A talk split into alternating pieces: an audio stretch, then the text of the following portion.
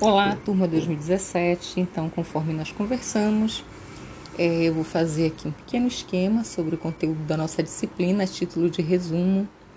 É, eu entendo que o formato de perguntas e respostas é bem interessante porque, didaticamente, não é, o cérebro da gente gosta de trabalhar com perguntas e respostas.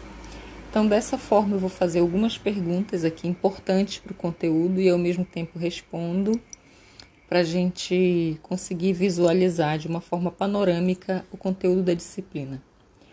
É, eu começo então a falar sobre delimitando o conteúdo aqui a partir do conceito de relação jurídica de consumo, que é afinal de contas como inicia, não é? O primeiro artigo, primeiro e segundo, sobretudo, do Código de Defesa do Consumidor situam a gente no que seja uma relação jurídica de consumo.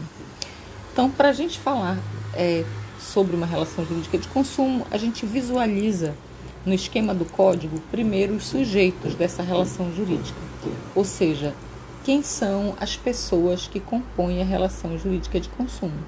Então, é essa mesma a nossa primeira pergunta. Quem compõe a relação jurídica de consumo?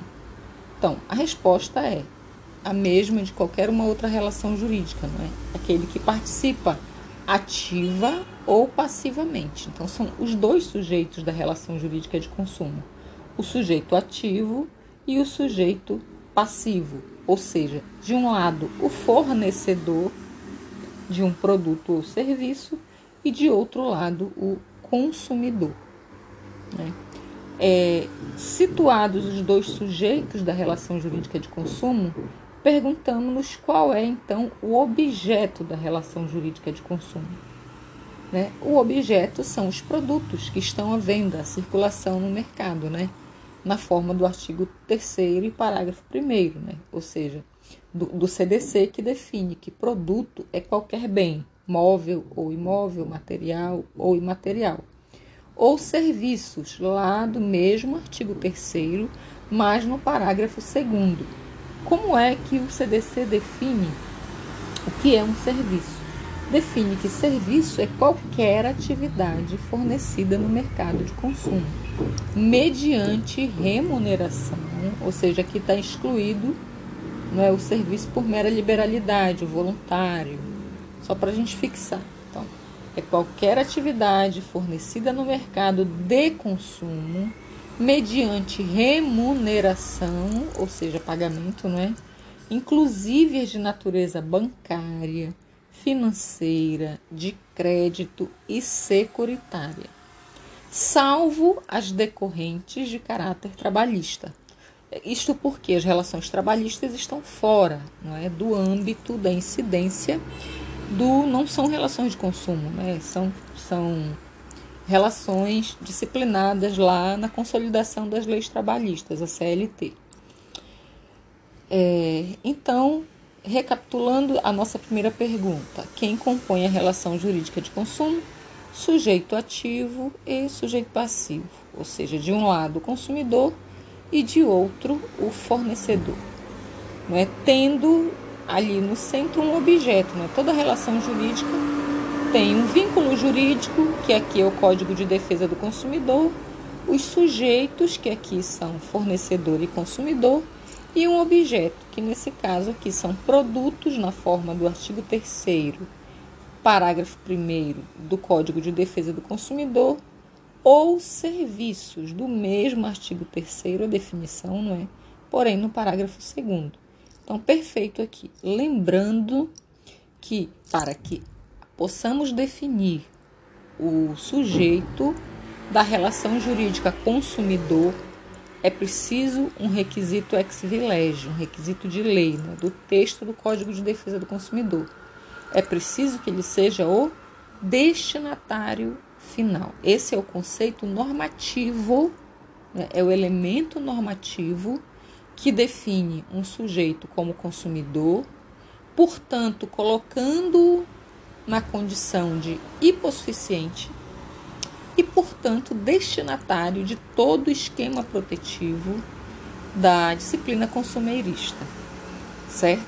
Então, faz-se necessário que visualizemos primeiro quem é, se o consumidor se encaixa no conceito normativo de consumidor, ou seja, se ele é o destinatário final, né? Aquele que irá adquirir o produto ou serviço na ponta da cadeia da relação e não irá repassar para mais ninguém. Não irá agregar, incrementar a sua atividade produtiva. Conforme nós vimos nas nossas aulas, é, o que ocorre é, com aquele comerciante que compra um produto, mas para incrementar sua atividade comercial, ou com aquele pequeno empresário que adquire um serviço ou um produto, mas também para incrementar a sua atividade microempresarial, então esse sujeito não está na ponta da cadeia, não é?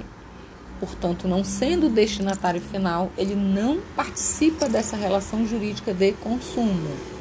Não participando da relação jurídica de consumo, automaticamente toda a teia de proteções jurídicas do Código de Defesa do Consumidor não se aplicam a este, a este sujeito, que, portanto, não é consumidor e que, portanto, é, não está dentro da disciplina consumerista. Perfeito? Aplica-se a ele outra legislação, sobretudo o Código Civil é, de 2002, hoje em vigor. Perfeito. Portanto, cabe aqui, é, depois dessa primeira explanação acerca da identificação da relação jurídica de consumo, uma outra pergunta. Afinal de contas, quem é o consumidor e o fornecedor? É... O artigo 2 do Código de Defesa do Consumidor traz o modelo, é? o estándar, o modelo de consumidor e traz nos seguintes termos, né? nas textuais do artigo 2 consumidor é toda pessoa física ou jurídica, ou seja, toda pessoa natural ou fictícia, né? É, que adquire ou utiliza produto ou serviço como destinatário final. Como eu falei para vocês na primeira questão que formulamos, é preciso que ele seja o destinatário final. Esse é o modelo de consumidor, é aquele que participa diretamente é, da relação jurídica de consumo. Por isso que a doutrina consumerista atribui a esse consumidor a nomenclatura de computador de consumidor estándar, né, estándar ou consumidor estricto senso ou consumidor modelo, padrão, né, é o consumidor típico, característico, aquele que está dentro da relação de consumo. Então, agora que nós identificamos quem é o típico consumidor, não é? Quem é o consumidor modelo, padrão ou estándar, é interessante que identifiquemos também quem é o consumidor é, equiparado ou consumidor por equiparação, né? que também veremos na doutrina como consumidor lato sensu, ou seja, consumidor em sentido amplo, ou consumidor é, equiparado. É, o primeiro consumidor equiparado que aparece no CDC é aquele que está lá no é, parágrafo segundo, parágrafo único, perdão, do artigo 2 Então, o artigo 2 CAPT traz o modelo padrão de consumidor, consumidor estándar, né? e no seu parágrafo único a previsão normativa do consumidor equiparado né? que é, é, é, o consumidor, qualquer outro que intervenha, não é qualquer outro pessoa ou coletividade de pessoas que haja intervindo na relação de consumo, né? É... Esse é o, o, o, conceito não é, do parágrafo, parágrafo único do artigo 2 equipara-se a consumidor a coletividade de pessoas, ainda que indetermináveis, né, que haja intervindo nas relações de consumo. Outro, é, outra previsão de consumidor por equiparação a gente encontra no artigo 17 do mesmo Código de Defesa do Consumidor, Diz o artigo 17 que, para todos os efeitos desta seção, ou seja, da seção na qual o artigo 17 está em curso, não inclusa, é, equiparam-se aos consumidores todas as vítimas do evento. Né? Então, aqui a gente, quando a gente pensa em vítima do evento, a gente pensa em fato, não é? Fato do produto. A gente estudou lá na disciplina do Código Civil a diferença entre fato e vício do produto ou do serviço. É? Então, é, todas as vítimas de um evento danoso numa relação de consumo, jurídica de consumo, são também equiparados à condição de consumidor. É, uma terceira hipótese de consumidor equiparado no Código de Defesa do Consumidor é a hipótese do artigo 29 do mesmo Código. Por fim, esta terceira hipótese do artigo 29 diz que, para os fins deste capítulo e do capítulo seguinte, ou seja, do capítulo é, no qual o artigo 29 está em curso e o artigo seguinte também, que é preciso ler para a gente saber a quem o código se refere, não é? Que equiparam-se aos consumidores todas as pessoas determináveis ou não, né? expostas às práticas nele previstas. Então, aqui é um conceito, um conceito bem amplo, não é? Bem estendido de consumidor. Mais adiante, nós vamos trabalhar com exemplos e eu vou me reportar, obviamente, a esses três modelos lato senso de consumidor. Então, temos o consumidor padrão, que é aquele que participa da relação jurídica de consumo diretamente, e os conceitos estendidos, não é, amplos de consumidor, previstos no parágrafo único do artigo 2 do Código de Defesa do Consumidor, no parágrafo 17, que trata de todas as vítimas do evento, não é? e no parágrafo 29, não é? que trata das pessoas expostas às práticas de consumo. Então, aqui a gente já se recorda dos direitos difusos, não é? de que forma é, a, a prática, a atividade de consumo nos expõe de forma difusa a riscos e o Código de Defesa do Consumidor, prevendo essa situação, estende essa proteção a todos aqueles que, de forma direta ou indireta, estejam sujeitos aos danos praticados é, pelo fornecedor de produtos ou serviços. Então, é, nesse tópico da relação jurídica de consumo, da identificação do que é a relação jurídica de consumo, todas as vezes que estejamos diante de um problema, de uma situação problema envolvendo o direito do consumidor, a primeira pergunta que precisa ser feita é: estamos diante de uma relação de consumo? Para sabermos se estamos diante de uma relação de consumo, temos que identificar se há um fornecedor e um consumidor como sujeitos dessa relação jurídica se há um objeto definido na, no Código de Defesa do Consumidor, lá no artigo 3 para que a gente é, consiga aplicar a disciplina do direito do consumidor. Né? Além do conceito padrão de consumidor e fornecedor, previsto é, no artigo 2, né, aquele destinatário final que participa da relação jurídica de consumo, também podemos perguntar se não há ali um consumidor lato senso? Que são aqueles sujeitos definidos no parágrafo único do artigo 2 do Código, né? a coletividade, ainda que difusa, né? é o consumidor previsto no artigo 17 do mesmo Código de Defesa do Consumidor, que é aquele consumidor vítima do evento, e o consumidor previsto no artigo 29 do Código de Defesa do Consumidor. Se nós estivermos diante de uma dessas três situações, também aplica-se a disciplina do Código de Defesa do Consumidor. Então, passada essa, esse, passado esse primeiro estágio de identificação dos sujeitos, objeto e é, vínculo jurídico com o CDC, que é o que identifica uma relação jurídica de consumo, passamos então para o tema da responsabilidade civil, que é um tema complexo, não é amplo e muito importante, na doutrina consumerista. Então, quando falamos em responsabilidade civil nas relações de consumo, é, não há muita novidade em face da teoria geral da responsabilidade civil lá da doutrina do direito privado, não é do Código Civil que vocês já conhecem. Então, vamos apenas abordar alguns aspectos da doutrina geral da responsabilidade civil que se aplicam especificamente, não é, à, à disciplina consumerista, as relações de consumo.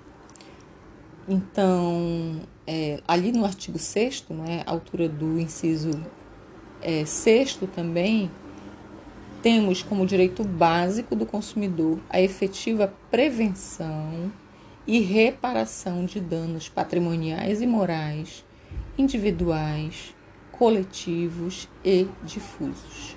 Então, qual é o objetivo não é, do, da, da responsabilidade, da aplicação da responsabilidade civil na esfera do direito do consumidor. Por que a responsabilidade civil? Nos perguntamos. É, veja que a responsabilidade civil no direito do consumidor, conforme esse dispositivo do artigo 6 inciso 6 não é apenas reparar danos, né, mas também prevenir a ocorrência de novos danos. Então, tem também uma finalidade pedagógica, não é? a, a doutrina da reparação de danos é, na esfera é, da relação de consumo. Então, diz aqui que a efetiva prevenção, ou seja, nós estamos tratando aqui desestímulo, não é? Que a responsabilidade civil tem a, a reincidência, não é? A práticas abusivas na, na exploração da atividade pelo fornecedor, não é?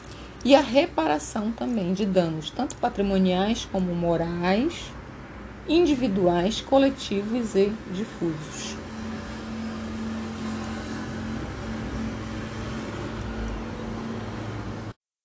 Qual tipo de responsabilidade se aplica no direito do consumidor?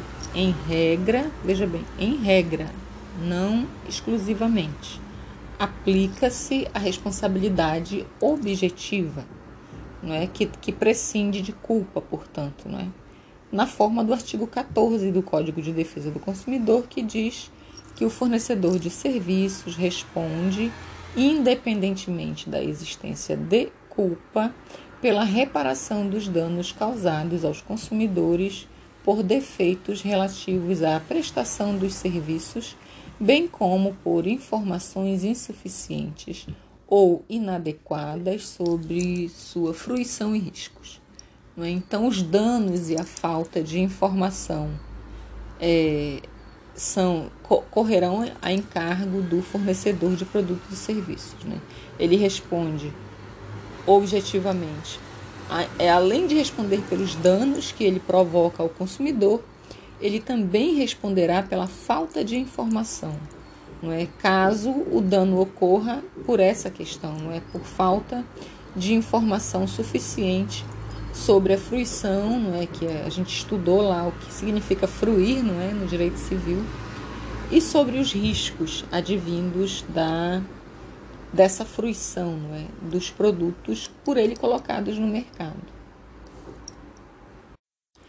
Qual é a exceção, então, à regra da responsabilidade objetiva, que é a regra padrão né, do Código de Defesa do Consumidor?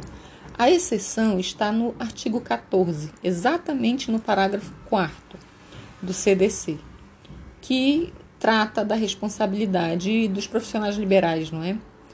E quando falamos de profissionais liberais, né, dizemos que a responsabilidade deles será apurada mediante verificação da culpa. Portanto, a responsabilidade civil dos profissionais liberais, não de todos, não é aqui mais uma vez a regra comporta exceções, será apurada mediante a verificação de culpa. Perfeito? Então, médicos, advogados, é, profissionais liberais, enfim, de um modo geral, é, apenas respondem civilmente se lhes for provada a culpa. Perfeito? Então, na doutrina da responsabilidade civil, nos perguntamos quais são os tipos de dano que ensejam a reparação, seja ela reparação material ou a reparação por dano moral na seara do direito do consumidor. Né? Então, nós temos dois tipos de danos que a gente chama no direito consumidor de vício, especificamente. Os vícios no direito do consumidor são conhecidos na doutrina como vício do produto, que é aquele que está previsto lá no caput do artigo 18 do CDC, não é? Que diz que os fornecedores de produto de consumo duráveis ou não duráveis respondem solidariamente. A gente já sabe o que é responsabilidade solidária, não é? Pelos vícios de qualidade ou quantidade que os tornem impróprios ou inadequados ao consumo e que se destinem ou lhes diminuam o valor, assim como por aqueles decorrentes da disparidade com as indicações constantes do recipiente, da embalagem, rotulagem ou mensagem publicitária respeitadas as variações decorrentes de sua natureza, podendo o consumidor exigir a substituição das partes viciadas. Né? Aqui a gente tem como exemplo se o consumidor compra uma lâmpada, que na embalagem está indicando que são 200 watts, porém a lâmpada só tem 100 watts, trata-se de um vício do produto. No caso aqui, um vício de quantidade, não é? ele com, comprou um, um padrão quantitativo X e recebeu um padrão quantitativo menos X. Né? Então, classificamos esse tipo de dano como vício de quantidade. Além do vício de quantidade, vício do produto, não é? Ocorre também o vício de qualidade. Então, quais são os dois tipos é, de vício do produto previstos no Código de Defesa do Consumidor. São, portanto, o vício de qualidade e o vício de quantidade. O vício de qualidade torna o produto impróprio né, ou inadequado para o uso, ou até diminui o valor do produto. Né? Então, o vício de qualidade torna o produto aquém do que esperávamos não é? e compromete, inclusive, o valor material do produto. É, qual outro vício, além do vício do produto, previsto no Código de Defesa do Consumidor? É, o código traz no artigo 20 o vício do serviço. Diz o artigo 20 que o fornecedor de serviços responde pelos vícios de qualidade que os tornem impróprios ao consumo ou lhes diminuam o valor, assim como por aqueles decorrentes da disparidade com as indicações constantes da oferta ou mensagem publicitária. É? Por exemplo, se o consumidor compra é, um pacote um parque não é, de diversões ou um, um pacote turístico em uma viagem e consta que o hotel, a hospedaria dele, por exemplo, fica de frente para o mar e depois ele descobre que o hotel fica longe do mar, não é que não tem nem vista para o mar, a hospedagem. Então haverá, obviamente, aqui um vício do serviço. Então é um defeito é, é, o vício é uma frustração da expectativa do consumidor.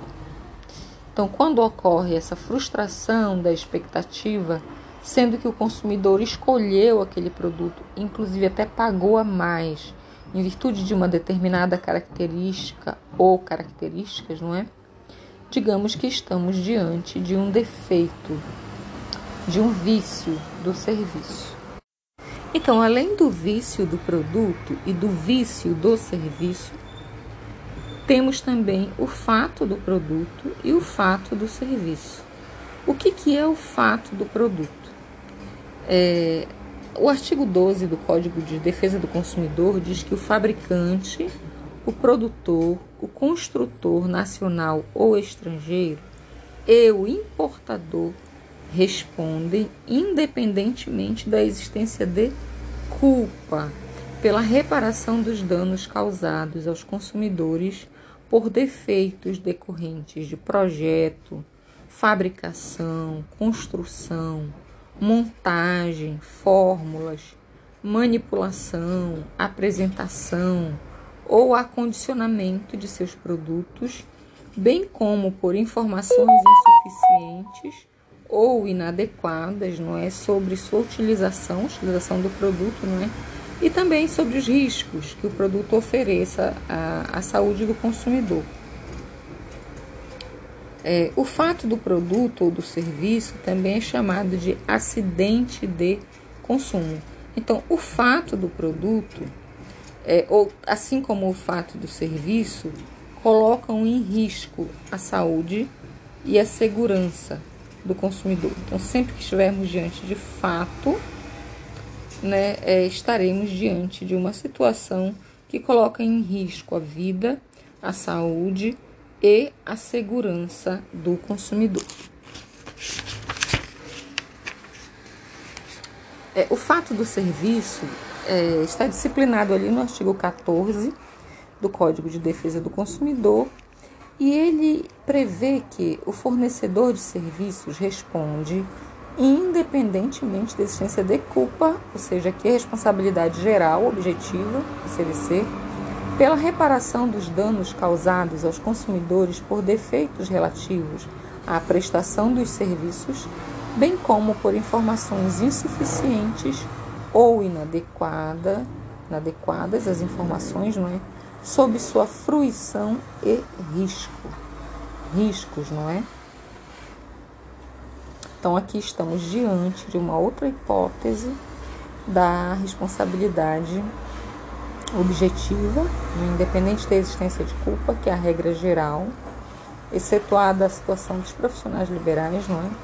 previstas é, no artigo 14 do CDC, que ao mesmo tempo traz a disciplina do fato do serviço.